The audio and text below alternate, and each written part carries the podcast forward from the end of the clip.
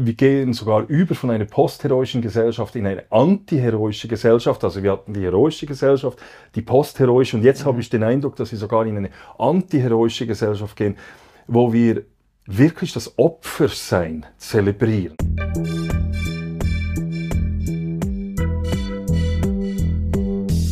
Herzlich willkommen beim Studio Schweizer Monat, dem Podcast des Schweizer Monats der Autorenzeitschrift für Politik, Wirtschaft und Kultur.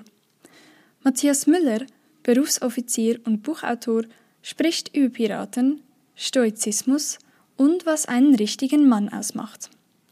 Die Fragen stellt Lukas Leutzinger, stellvertretender Chefredaktor des Schweizer Monats. Die Produktion dieses Podcasts wurde unterstützt von PMG Investment Solutions und Reichmut Co. Privatbankiers. Doch jetzt direkt ins Gespräch. Matthias Müller, du bist Berufsoffizier bei der Schweizer Armee, eine Arbeit, die viele als äh, besonders männlich definieren würden. Ist sie das? Ja, also ich würde sich die Arbeit als männlich äh, definieren. Für mich hat Männlichkeit nichts mit einer Funktion zu tun oder einer Arbeit, wobei es natürlich schon Funktionen und äh, Arbeiten gibt, die vielleicht mehr Männer mögen als vielleicht Frauen, aber für mich hat Männlichkeit eigentlich nichts mit der Arbeit zu tun, die man macht.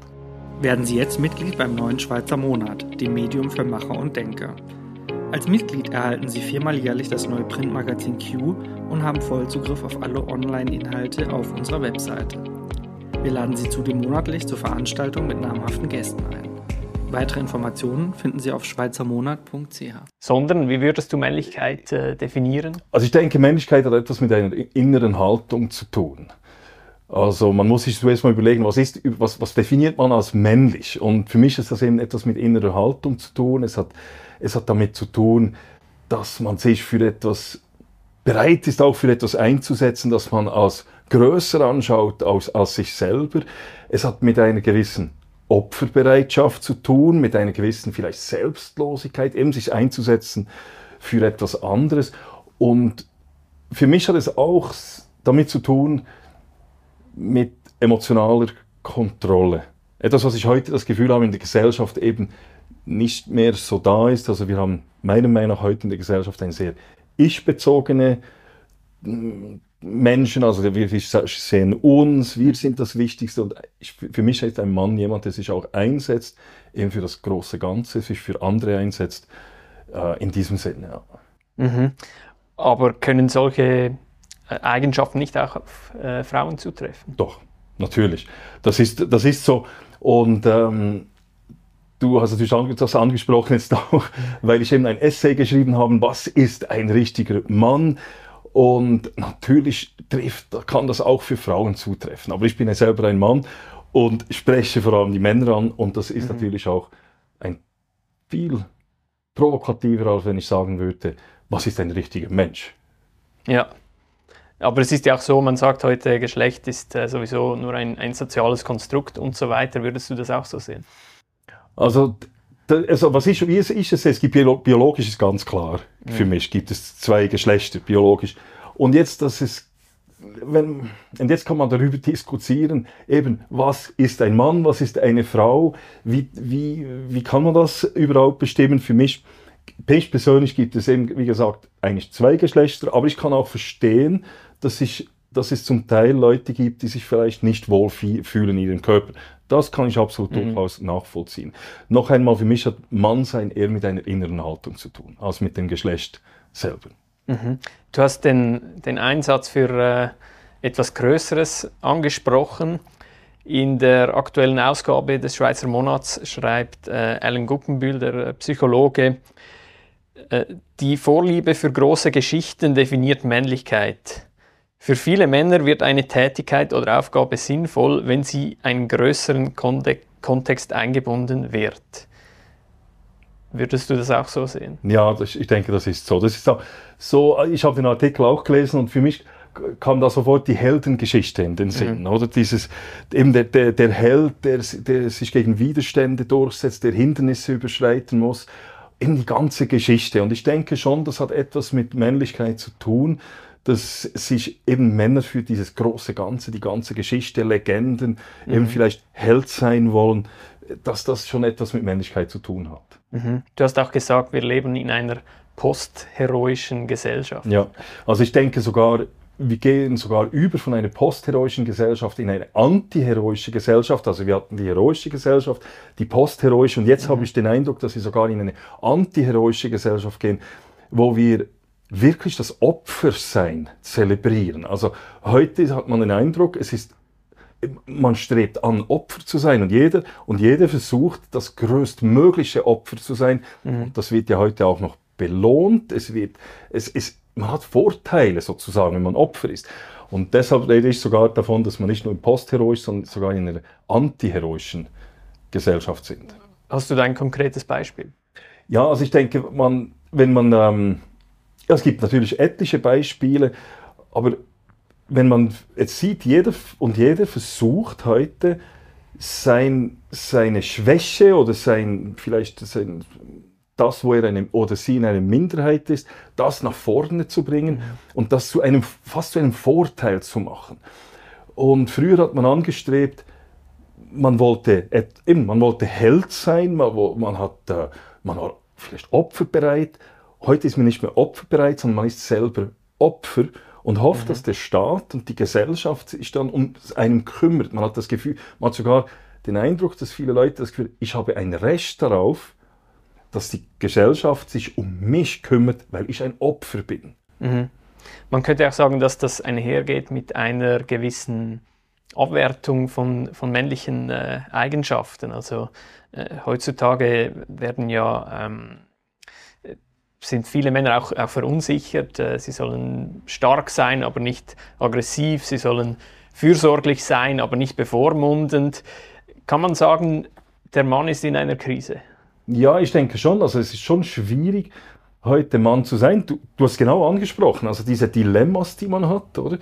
Man verlangt von einem Mann, ich komme vor allem das Beispiel mit den, mit den Emotionen. Also mhm. Ein Mann soll weinen, ein Mann soll, soll vulnerabel sein, und trotzdem wird verlangt, dass ein Mann dann eben auch wieder eben stark ist und da ist, aber es, ist keine Qualität mehr. Sondern wie, eben, man ist Opfer und ich denke, für den Mann ist das schon schwierig heute, eben auch den Mut zu haben, die Courage zu haben und zu sagen, nein, ich, ich bin eben Mann und ich bin mhm. opferbereit und ich bin, ich habe, ich versuche meine Emotionen unter Kontrolle zu haben. Diese männlichen Attribute, eben auch wieder zu pflegen und sie nicht als etwas Negatives anzuschauen. Du hast ein äh, Buch veröffentlicht jüngst, Gedanken eines stoischen Piraten. Was muss man sich unter einem stoischen Piraten vorstellen? Also der, einerseits der Stoizismus fasziniert mich sehr und ich denke, der Stoizismus ist eine sehr lebensnahe Philosophie, wo die uns eben auch wirklich das Gefühl habe, das kann uns so viel helfen. Es ist so viel Weisheit darin und sehr praktisch. Also es ist nicht, nichts abgehoben, es ist eine praktische Philosophie. Also der Stoizismus einerseits, denke ich, eine wirklich Lebenshilfe. Und der Pirat, der Pirat, die Piraten faszinieren mich seit jeher. Piraten ist für mich auch eine Einstellungssache. Also es ist, die Piraten werden ganz, heute werden sie ganz falsch angesehen. Also das Geschichtsbild, das wir von Piraten haben, ist ziemlich verkehrt. Die Piraten waren, sondern die Piraten waren nicht einfach Kriminelle und, und, und mhm. so weiter, sondern sie waren die Vorläufer der Aufklärung. Und sie haben Grenzen überschritten. Sie haben, sie haben sich gegen den Status quo gewendet. Sie haben neue Gesellschaftsformen ausprobiert. Es waren Rebellen, es waren Freiheitskämpfer. Und ich mag Leute, die versuchen, den Status quo zu hinterfragen und eben auch Grenzen überschreiten. Das sind die Leute, die die Gesellschaft auch weiterbringen. Mhm. Was kann uns denn der Stoizismus, was können uns die Sto Stoiker heute lehren?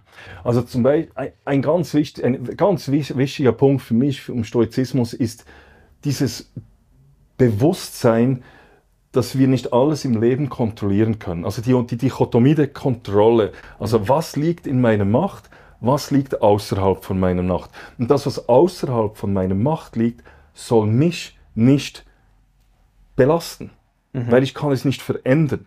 Ich muss mich auf das konzentrieren, was in meiner Macht liegt. Dort mein Bestes tun. Aber meine Energie, meine Emotionen nicht verschwenden mit Dingen, die eben nicht in meiner Kontrolle mhm. sind. Das ist ein ganz wesentlicher Punkt. Für mich auch dann der, der von Nietzsche dann geprägte Begriff Amor Fati, das, die, die Liebe zum Schicksal. Auch ein mhm. ganz wichtiger Punkt. Also das Schicksal nicht nur zu akzeptieren, sondern es sozusagen zu embrace, auf Englisch zu umarmen, weil es ist mein Schicksal.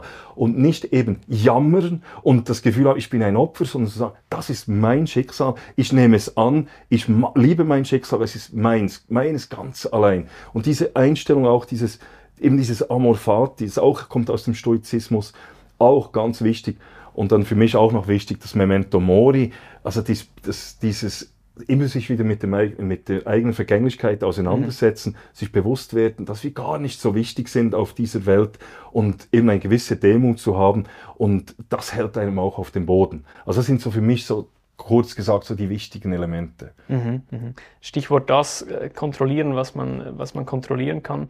Ähm, würdest du sagen, das ist heute schwieriger als früher vielleicht, weil man ja ähm, durch die, die äh, digitalen Medien äh, quasi live alles mitverfolgen kann, was überall auf der Welt äh, irgendwelchen Leuten passiert.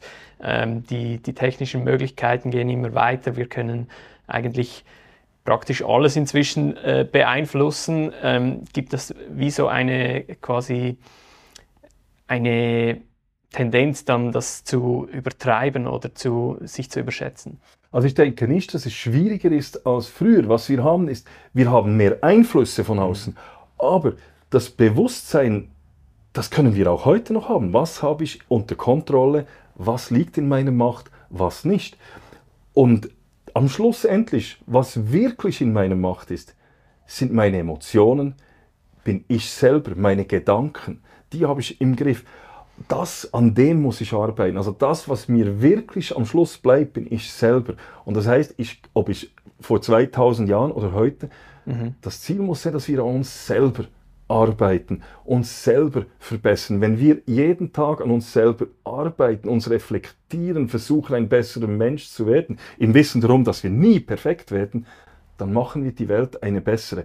Und was soll ich mich aufregen oder nerven, wenn auf, über andere Einflüsse, wo ich keinen Einfluss, wo, wo, wo ich nicht kontrollieren kann. Ich gebe das mhm. Beispiel im Autoverkehr. Oder wenn, wenn auf der Autobahn jemand vor mich fährt mit dem Auto, ja, was bringt es da, wenn ich fluche und, und ausrufe? Ja. Er, er merkt es nicht einmal, wenn er vor mich gefahren ist und die Situation ändert sich für mich nicht.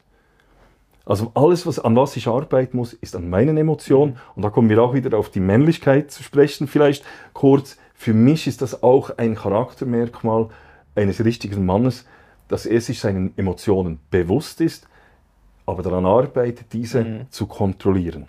Und wie gut gelingt dir das? Oder wann hast du das letzte Mal dich über etwas aufgeregt, das du nicht kontrollieren kannst? Eigentlich, ich, doch, ich denke, es klappt, es funktioniert recht gut. Ähm, wie, jetzt gerade als ich hier hingekommen bin, keinen Parkplatz gefunden, Jetzt könnte ich da anfangen zu fluchen im Auto und tun, aber ich kann es nicht ändern. Also bleibe ich doch ruhig und nutze die Zeit im Auto. Jetzt ich halt, fahre ich halt 20 Minuten rum, kann ich noch einen Podcast hören oder etwas. Eben auch wieder auch Amor Fati. Ich nutze mhm. die Zeit, statt mich aufzuregen. Nein, ich glaube, es gelingt mir recht, recht gut, ja. Du, du hast das Rebellentum äh, angesprochen. Du hast auch mal gesagt, äh, du hast eine Abneigung gegen Autoritäten. Ja. Bist du da in der Armee nicht ein bisschen am falschen Ort? das ist, das ist, ein, ist, ist lustig, auf das werde ich viel angesprochen. Nein, ich denke es nicht. Und zwar, ich muss auch ehrlich sagen, ich, ich bin wirklich Fan von unserer Milizarmee, weil unsere Milizarmee die Uridee ist der Bürger, die Bürgerin, die die, die ultimative Gewalt hat und nicht der Staat, der uns kontrolliert, sondern es ist die, es, ist, es sind die Menschen und das sind unterschiedlich denkende Menschen mit unterschiedlichem Hintergrund, mit unterschiedlichen Kulturen, die hier zusammenkommen. Und eben, wir Schweizer waren immer irgendwo Rebellen. Wir sind nicht Leute, mhm. die, die die anderen einfach nachmarschieren und eben den Gesslerhut eben nicht grüßen, sondern wir denken noch selber. Und, und ich mag das auch in unserer Armee. Ich hatte immer kritische Milizsoldaten. Und das ist das Schöne. Unsere Soldaten sind nicht einfach blinde Gehorsamsempfänger, sondern es, Befehlsempfänger, sondern sie hinterfragen auch die Chefs. Und genau so muss es auch sein. Und ich, ich habe auch als Kommandant in der Offiziersschule versucht, kritische Offiziere auszubilden, mhm. die auch eben Autoritäten hinterfragen. Und ich denke, das ist ganz wichtig. Nur so kommt eine Gesellschaft weiter. Was hat die äh, Ukraine-Krise äh, ausgelöst? Was hat sie für einen Einfluss auf die Sicherheitspolitik jetzt in der Schweiz? Ich denke, was es ausgelöst hat, ist dieses Bewusstsein, dass der Krieg nicht verschwunden ist. Also wir haben das Gefühl gehabt, seit, 19, seit dem Fall der Berliner Mauer 1991, der Krieg ist verschwunden, es gibt ewigen Wachstum, nur noch Globalisierung und kein Krieg, ewiger Friede. Und jetzt ist es mit einem Schlag klar geworden, es ist nicht so. Es gibt noch Krieg und das auch unweit von uns entfernt, auch in Europa. Und ich glaube, dieses Bewusstsein, das da ist, ähm, ist schon fast etwas zynisch, oder wenn man sagt, es ich möchte nicht sagen, es ist etwas Gutes, ich möchte lieber nicht, dass Krieg ist, aber dieses Bewusstsein hat es geschärft und auch die Anerkennung für die Armee ist gestiegen. Also es ist, gibt ein Beispiel, ich war kürzlich im äh, Starbucks am Bahnhof in Zürich und in Uniform und ich musste das Kaffee nicht bezahlen. Der, der, der junge Herr, der dort arbeitet, hat gesagt, ich offeriere Ihnen das, Sie machen Dienst in unserem Land. Ich war absolut baff. Und das war vor 20 Jahren nie der Fall. Das. Gegenteil, war da der Fall. Ist es denn leichter, jetzt äh, junge Männer zu rekrutieren? Ähm, ich bin nicht ganz sicher, ob sich das jetzt schon auswirkt. Ich glaube aber, dass zu, zu, zu spüren, dass, dass, es junge, dass die jungen Männer heute weniger Probleme haben mit des, der Sinnfrage. Das ist natürlich die, vor 10, 15 Jahren, verständlicherweise haben sich viele gefragt, ja, warum mache ich jetzt das?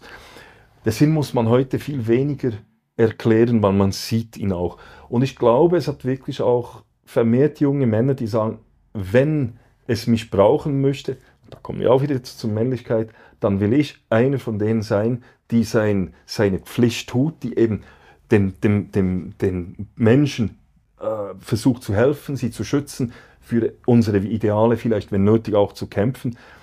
Äh, ich denke, dass dieses Bewusstsein ist vermehrt da. Ob sich das jetzt enorm bereits auswirkt in den Rekrutierungszahlen, äh, kann ich jetzt noch nicht sagen. Wir haben immer noch sehr viele Abgänge in den Zivildienst.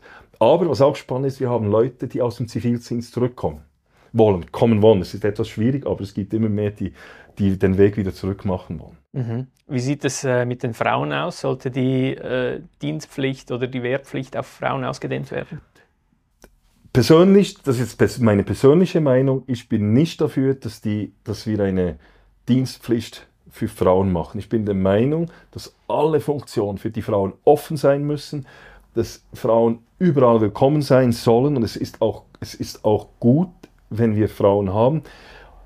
Das hilft auch, aber ich bin gegen einen Zwang. Eigentlich bin ich, am liebsten wäre mir auch, wenn wir, die, die, die, wenn wir keine Dienstpflicht für die Männer hatten und alle Männer, wir würden genügend rekrutieren können, die, die, die, die sagen aus Überzeugung, ich leiste diesen Dienst. Mhm. Aber ich möchte eigentlich diesen Zwang nicht für Frauen. Ich glaube, da bin ich, da, da, da sträubt sich bei mir das Nackenhaar bei, bei Zwang, wenn, wenn der Staat die Frauen zwingen würde, die Dienst zu leisten. Mhm. Also du wärst eigentlich für eine freiwillige Miliz? Es wäre toll. Es wäre wirklich, das wäre, das wäre, mein, das wäre natürlich am schönsten, äh, wenn es so, wenn, es, wenn das funktionieren würde, wenn eben alle dieses, diese Werte in sich hätten und sagen, doch, diesen, diesen Teil leiste ich für unsere Freiheit, für unsere Demokratie, für, für unsere Idee Schweiz. Das wäre eigentlich das Schönste, mhm. wenn es eben keinen Zwang brauchen würde. Du bist äh, Berufsoffizier, du hast äh, Familie, bist noch im Großen Rat des Kantons Bern ähm, und machst noch Podcasts und schreibst Bücher daneben. Äh, wie, wie, was ist dein Geheimnis für ein gutes Zeitmanagement? Also es gibt wirklich, es ist das erste Mal, dass ich gefragt werde. Also eines ist ganz wichtig, ist Prioritäten setzen. Also man muss ganz klar wissen, was ist meine Priorität im, äh, in, in einem Moment. Und das Zweite ist, wenn ich im Moment im Moment leben. Sich auf das fokussieren, was im Moment geht. Nicht, ich, ich verwende, schwende keine großen Gedanken über was morgen oder übermorgen oder überübermorgen ist, sondern ich konzentriere mich auf eine Aufgabe, im Moment mache die und dann kommt die nächste. Und eben Prioritäten setzen. Das muss jeder Mensch für sich selber wissen, was ist an oberster Stelle. Für mich ist an oberster Stelle die Familie und dann kommt die Freiheit und dann kommt der Rest. Und mein Beruf ist ein Teil für mich, für, die, für den Einsatz der Freiheit. Mhm. Aber zuerst kommt die Familie. Das ist für mich klar. Und, da, und wenn, ich, wenn man selber sich eben gewisse Werte hat und diesen als Kompass gelten, dann wird es nicht mehr so schwierig, sich eben selber mhm. ähm, Prioritäten zu setzen. Das andere ist, das klingt jetzt vielleicht komisch, ist Prokrastination. Und zwar eben, man sagt immer, ja, was du nicht, was du nicht kannst, verschieben, besorge heute und nicht nach morgen verschieben und so weiter. Nein, ich mache genau das, was ich heute erledigen muss und will. Und den Rest schaue ich morgen, weil ich weiß nicht, was morgen kommt. Es spielt mir auch keine Rolle. Es ist eben diesen, im Moment leben und im Moment das mhm. tun, wo man eben muss und das dann aber auch in diesem Moment voll Konzentration machen. Mhm. Du hast den, den Einsatz für die, für die Freiheit angesprochen. Ähm, gleichzeitig hast du betont, wie wichtig es ist, äh, sich für das Kollektiv, äh, für die Gemeinschaft einzusetzen. Gibt es da nicht eine gewisse Spannung? Also ich bin sehr stark natürlich für den Individualismus und dass jeder Mensch sich eben frei entfalten kann und frei, möglichst frei leben kann. Nein, ich denke, es gibt nicht keinen, ähm, keinen Widerspruch, solange das Ganze auf Freiwilligkeit basiert. Also was ich nicht haben kann, ist der zwanghafte Kollektivismus. Also wenn mir jemand vorgibt, der Staat vorgibt, was eben für, für was genau das, was das Kollektiv ist und ich muss mich zurückstellen. Sondern ich denke, das Kollektiv, ich, ich denke, es ist echte Solidarität, ist, wenn wir uns gemeinsam, freiwillig einen Teil vielleicht von unserer Freiheit abgeben, um eben die Freiheit schlussendlich wahren zu können. Und das braucht ein Minimum an Einsatz und das ist vielleicht eben der Militärdienst oder eben freiwillig, beispielsweise wenn die Nachbarshilfe, freiwillige mhm. Feuerwehr. Das sind alles Dinge, wo ich das Gefühl habe, die eben den Einsatz, dass ich meine Stärken, jeder kann seine Stärken für das Kollektiv einsetzen. Aber das sollte er aus freien Stücken machen, weil er weiß, es ist gut. Und es soll nicht der Staat sein, der mir sagt, wie ich eingesetzt werden muss und was ich zu tun habe. Für mich ist es auch absurd, man spricht heute immer von Solidarität. Aber das ist nicht Solidarität, wenn es vom Staat auskommt. Dann ist es nichts anderes als Zwangsumverteilung und Zwangsmaßnahmen. Echte Solidarität kommt von den Menschen selber aus. Und ich bin überzeugt davon, der Mensch ist ein Gemeinschaftswesen. Er will Gutes tun. Er will, man will sich, wir sind gar nicht in der Lage, alleine zu überleben. Aber wir brauchen, es sollte meines Erachtens immer auf, von, aus freien Stücken kommen. Matthias Müller, vielen Dank für das Gespräch. Herzlichen Dank für die Einladung. Das war Studio Schweizer Monat, die Gesprächsreihe des Schweizer Monats. Weitere Informationen finden Sie unter www.schweizermonat.ch.